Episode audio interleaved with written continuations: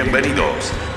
Aquí comienza la segunda temporada de Duros de Roer, el espacio para las historias de los distintos de siempre. Duros de Roer es una presentación de Uber Eats. Con ustedes, Francisco Reynoso. Señoras y señores, en esta edición de Duros de Roer nos complace en presentar a una persona que es una caja de Pandora en sí misma. Cruzamos el Atlántico para conectarnos de manera telemática con Alemania y conversar con un actor, músico, compositor y hombre de cine, teatro y radio. Acaba de lanzar un disco con su banda de música experimental llamada Taumel y nos voló la cabeza gracias a Jaco, el personaje clave que interpreta en la tercera temporada de la magistral Dark. Para nosotros es un honor presentar a un total distinto de siempre, el señor Jaco Diel, un duro de roer. Bienvenido, Jacob, a Duros de roer. Es un honor tener a uno de los personajes eh, del año en el programa. No queremos lanzar spoilers, pero lo tuyo es fundamental eh, en Dark. Hey, Jacob, Jacob, welcome to Duros uh, de roer. Thank you for your time. Um, thanks Thank for you. doing this.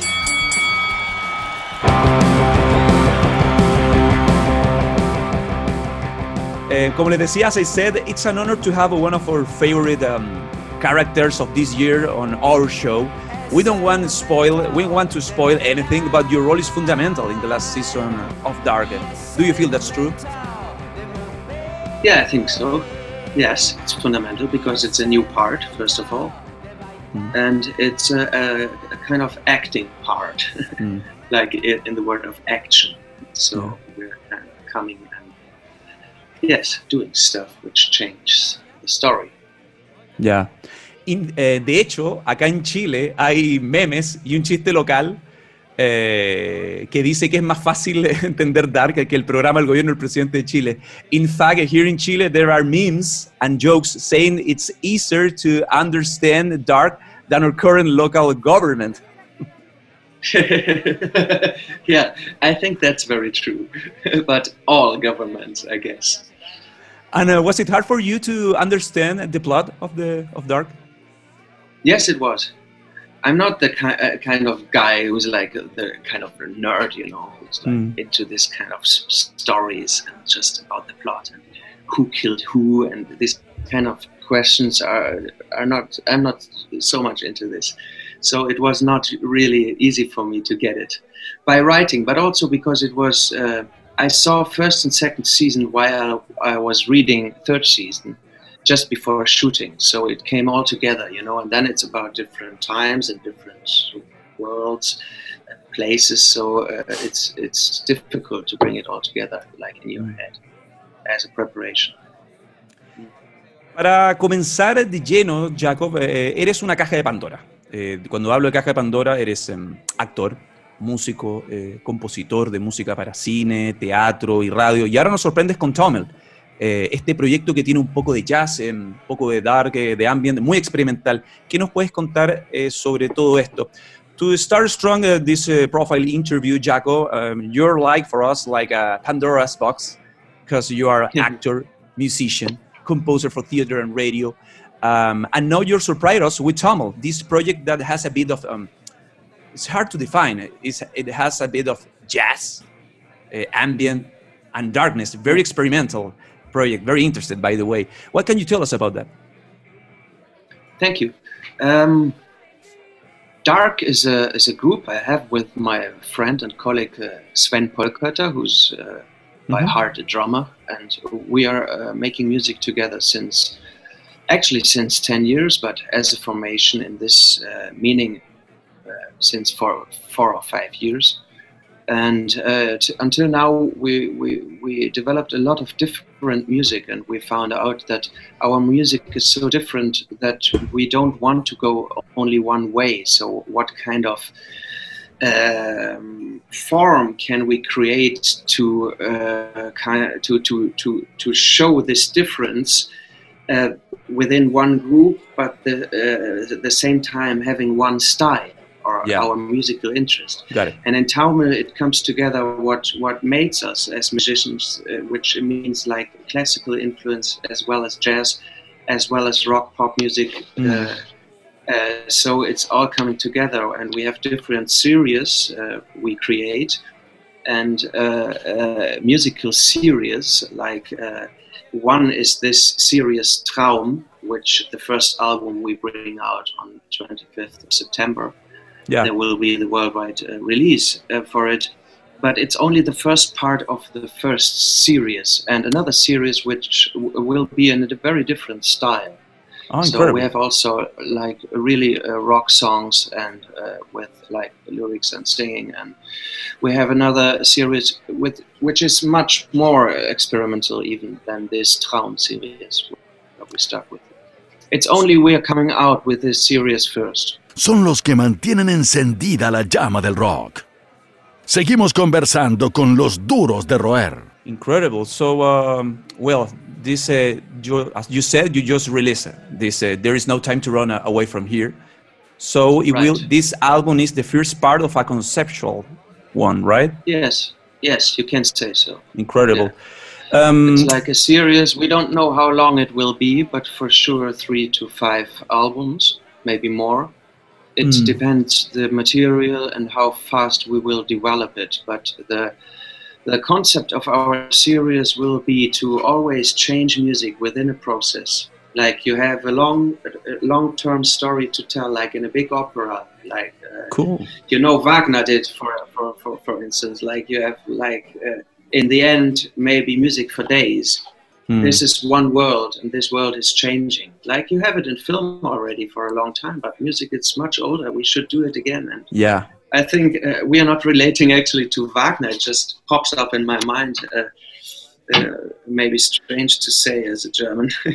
yeah. but, and, uh, and, the title caught my attention because it seems like a horror film. There's no time to run away from here. Don't you think? Yeah, yeah, maybe that's one aspect, but it also uh, sounds a bit like maybe a lyrics or something poetical. Mm. But because it has, there's some nonsense in this. I mean, some mixing up of place and time. Mm, know, I, it's it's it's it's it's also this is the first part yeah. of maybe a bigger sentence. Yeah. ¿Influyó algo el universo de Dark entonces en este disco? Porque la serie es bien estimulante, por decirlo de alguna manera. Um, so, did the world of Dark influence the album at all? Because the show, the show in, uh, itself is very stimulated of uh, many angles. Yeah, true. It's funny. No, it didn't uh, uh, uh at all because it mm. was developed before I, I took Dark uh, place in, in Dark, and before I saw Dark. Uh, uh, because Sven, my, my, my partner, was developing the, the album in the first place, and that was when I was shooting another movie in Russia. Mm. So the, there was actually no connection. It's, okay. it's pure, pure, pure coincidence. Cool coincidence. Jacob, Jacob, em, vamos un poco más atrás. Em, dicen que la música que uno escuchó eh, en la infancia y en la, en la, primera juventud es la que se queda en, en tu ADN. ¿Con, uh, ¿Con, qué música creciste? ¿Cuáles fueron tus primeros estímulos? Tu primer, por ejemplo, dealer de discos. Eh, Jacob, eh, let's go back in time a little. Some say that's one childhood uh, or teenage music. Uh, it's the one that sticks to your DNA. So, what music did you grow up with? What were your first stimulations or albums back in the day? The very first uh, music I heard as a record was the Beatles, Revolver. Wow. because I, I, grew up uh, in a house without electricity in the south of France. My parents, both German, uh, just went to France to live there, and so I grew up there, and we had no electricity. So there was a friend coming by and brought us a record player, like a tape player with batteries and uh, and an album, which was Revolver from the Beatles. And my brother used to hear it all the time, all day long. So I did, because I did everything my brother did. Yeah, that's that was the very first influence, for sure. ¿Y qué hay del bueno, increíble? De, de, el Revolver de Beatles es un discazo. Um, ¿Y recuerdas el primer show en, en vivo que te voló la cabeza? Uh, do you remember uh, the first live concert that uh, blew your that blew you away? Más que un club, una familia. Sigues junto a los duros de roer. Uh, yeah, the first. First show. that blew you away? I think it was the Berlin Philharmonics with the Beethoven concert. To be honest, yeah, very very different kind of concert. Yeah. And uh, which year? Oh, it might be like the 90s. Very, I mean, very late. I was not into music because of concerts. I, I didn't see that many concerts. I remember seeing a guy playing the violin on the market. That was Okay. what I saw, but it was not the concert, you know, which blew me away. And that was the moment I forever wanted to be on that stage. It was more the music making, and uh, when I saw people music making music, it always took my attention very much. So uh, the the first music as a concert which really blew me away was when I when I heard Beethoven uh, Second Symphony. Like in a way, I never heard it. Mm. Jacob, quiero rescatar una, una frase eh, que tomé de ustedes en una hermosa entrevista en Out Magazine, donde dicen lo siguiente. Creo que mucha gente cantará una canción cuando esté esperando, la estoy buscando acá, cuando esté esperando el fin de la humanidad. Así que tal vez la música sea uno de los dioses modernos. Jacob, I want to rescue um, a beautiful quote uh, of yours that I got from Out Magazine, where you say, I think many people will sing will uh, sing a song when they are waiting for, for the end of making. So maybe music is one of the modern gods. Very poetic, don't you think? Very poetic, you say. Yeah, maybe it sounds po- more poetic than I meant it. I, I mean it very concrete, but maybe that's poetry. For us, it is. Okay, thank you. Uh, I, uh, yeah, no, I, I just, I think it's, it's, it's, it's, it's in a way it gives you the feeling of like what, what, what religion maybe to, gives you, gives you too, like the to be very secure and having your own space and your own world all the time with you, inside of you, everywhere where you are. Mm. And even in very terrible moments, uh, I think yes, these qualities are the like in the dark in the darkest. These are the lights which go off the latest. I hope. Yeah. Yeah, for us, it's a cool, it's a very poetic uh, sentence and reflection. Um, talking about the other thing, um, Jaco, um, tu carrera como actor es eh, súper interesante. Siempre ligada al cinearte, particularmente en películas ligadas a- al drama, a la, a la guerra. ¿Qué nos puedes contar eh, sobre eso? Talking about the other topic, Jacob, um, your acting career is very interesting. Always tied to uh, artistic, independent films related to war dramas. Tell us about that. Oh yeah, you're right. For years I didn't pay attention that I'm also not only uh, uh, being part in art projects like filmmaking is, but also in a market. Uh, and it's it's only happened some years ago that I also pay attention to this a bit. So that sometimes I I look for for the commercial qualities too. But uh, for years I, I it, it, the the war topics are coincident coincident. I mean, mm, I didn't choose for the topics. I just went for the good scripts or for the good Okay. filmmakers, or what I hoped the project will.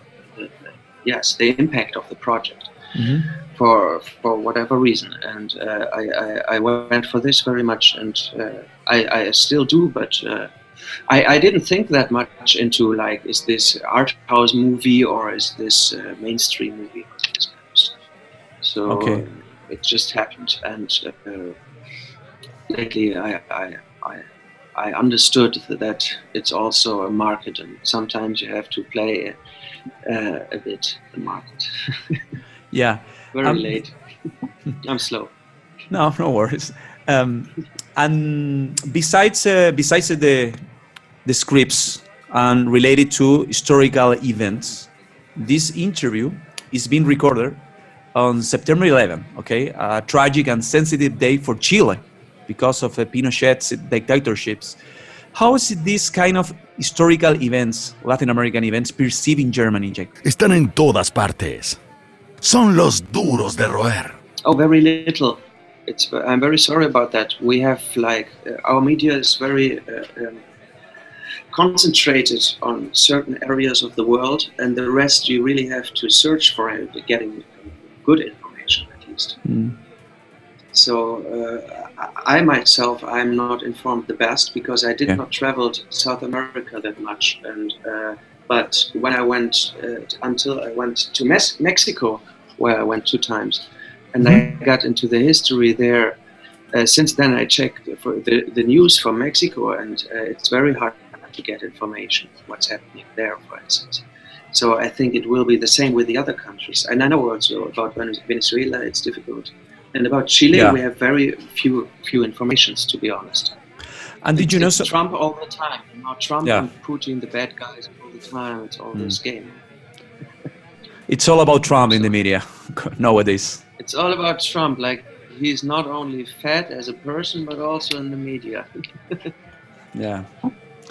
Far away from politics, um, um, in general, uh, I'm talking about your uh, you're beginning again, okay? Your roots as an actor, as a fan of cinema in general. Um, ¿Cuáles fueron las primeras eh, las películas mainstream que te marcaron de joven?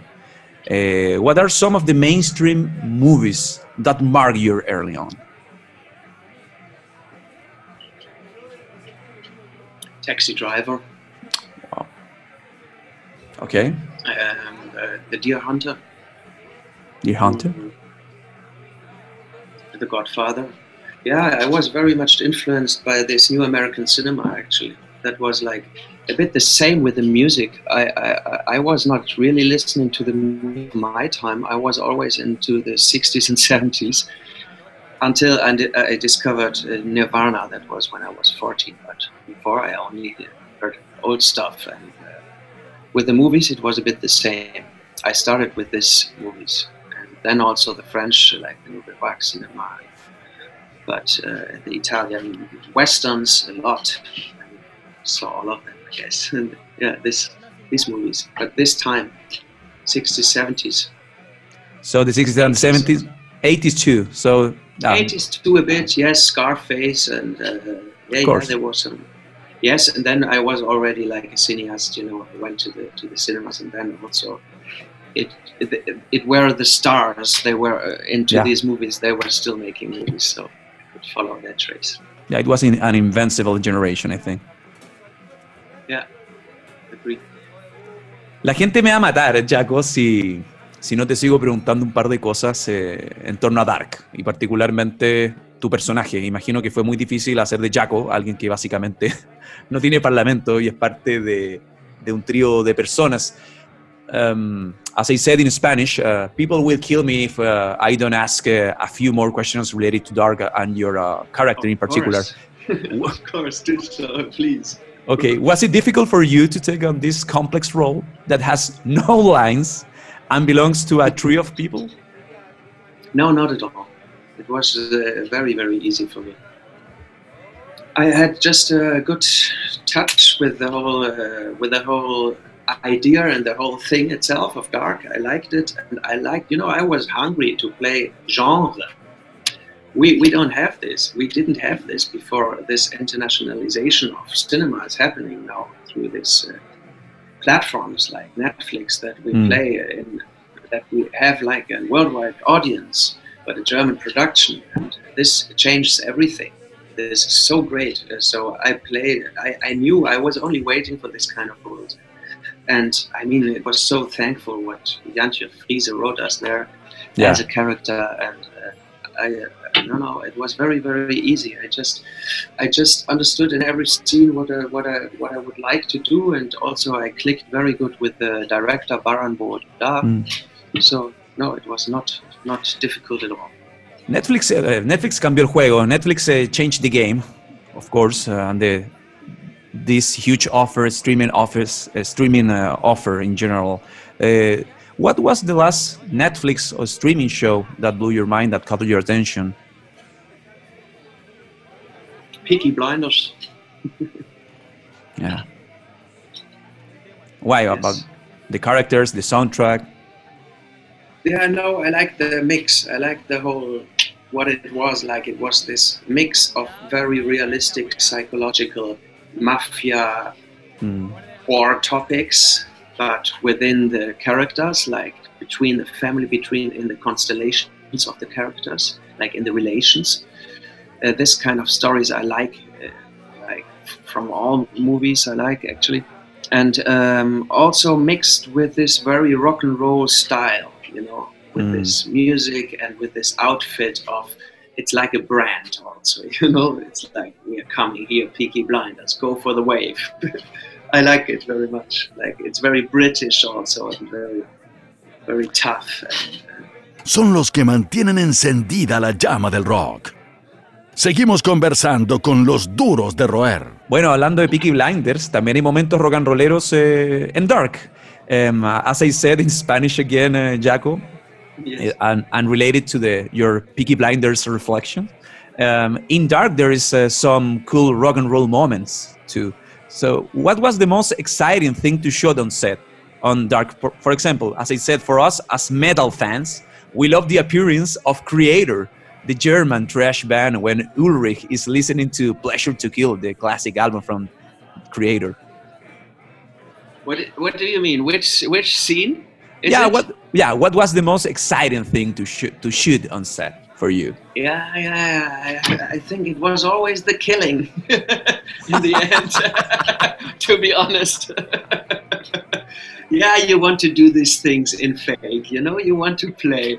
So that's playing. As a child, you start with it, and you know there are lines, but that's playing. No, we play. it's okay. profane. It's like this. Incredible. and what classic horror or killing a scene inspire you in general? Do you have a highlight in the huge history of criminals in cinema? I think Psycho Hitchcock is a role model. yeah, I mean, what should I say? Yes, but also like uh, I mentioned, The Godfather. I very yeah. much like uh, like the killing of I, forgot the, name of the oldest brother of the three, like the oldest brother of Michael Corleone. When he got killed, on, the border, nothing, no one is there, and then he steps out of the car. That's one of my favorites. Como decíamos, eh, hablamos, eh, como hablamos, eh, dentro de las referencias, eh, hablamos de Creator como uno de los momentos favoritos. Eh, as, as I said, in Dark, um, as metal fans, we love the Kreator appearance in in the series when Ulrich is listening to to the band to the classic tune as uh, "Pleasure to Kill." Do you like the metal, the German bands in general, the metal bands, the the wave of thrash bands that are from uh, Germany? Uh, yes, some maybe, but uh, I like more Scandinavia. Ah, okay, metal, Scandinavian metal. Yes. Which bands? Oh, I don't know now, but I, okay. I, I always realize when I hear something, it, I, I, like it. It comes from Scandinavia, like Meshuggah. Okay. I like very much. Meshuggah, wow, a very yes, very tough one. Yeah, yeah, yeah, and also like the the, the rhythms. You know, it, it becomes like I have the impression that in the Scandinavian country they have the time and the darkness to just go for this one thing. Yeah, there is tons incredible bands from Sweden. Yeah. How do you see the future, Jacob? Jacob. Oh, how do you mean that? That's a big question. Yeah, a big one. Yes. In general, reflections. Oh, post-pandemic reflections. Really, yeah, yeah. I, yeah, I thought so. You talk about Corona too. I mean, I'm thinking of Corona now more than in the beginning because it, it I have the feeling it only comes to, to, to my understanding a bit how much it really changes us all and I'm I'm starting to get really sad about it. Before it was all like just strange or something. So I'm thinking a lot about the future, but I, I have to say I have no idea because of that topic. I have no idea how it will develop. I have no idea what this means, all mm. these changes which we live with now. I don't know what this means for music, for instance. Continuamos rescatando historias de vida y rock and roll. Junto a los duros de roer. Well, for music, for the for for music business in general, things are very complicated. In, um, there is some sort of, uh, I don't know, there is no hope. for the future in musical business in general. We don't have a clue about that and about what's going to happen next year. Um, exactly. Well, um, we are almost on time, Jaco. Um, Este concierto, es este concierto, este, este programa se llama Duros de Roer, que en inglés significa gente que encuentra su norte a través de la música, gente que tiene un espíritu súper fuerte. Um, in English, uh, this show is called um, Duros de Roer, which in English means people who find their true north through music. People who have tough spirit, Duros de Roer. So, um, do you consider yourself a person who is hard to break? Um, un duro de roer? No. I consider myself to be like a Western softie. Okay. a softie one, okay. No, I, yeah, no, uh, yes, I'm, I'm, I'm honest about that. Yes.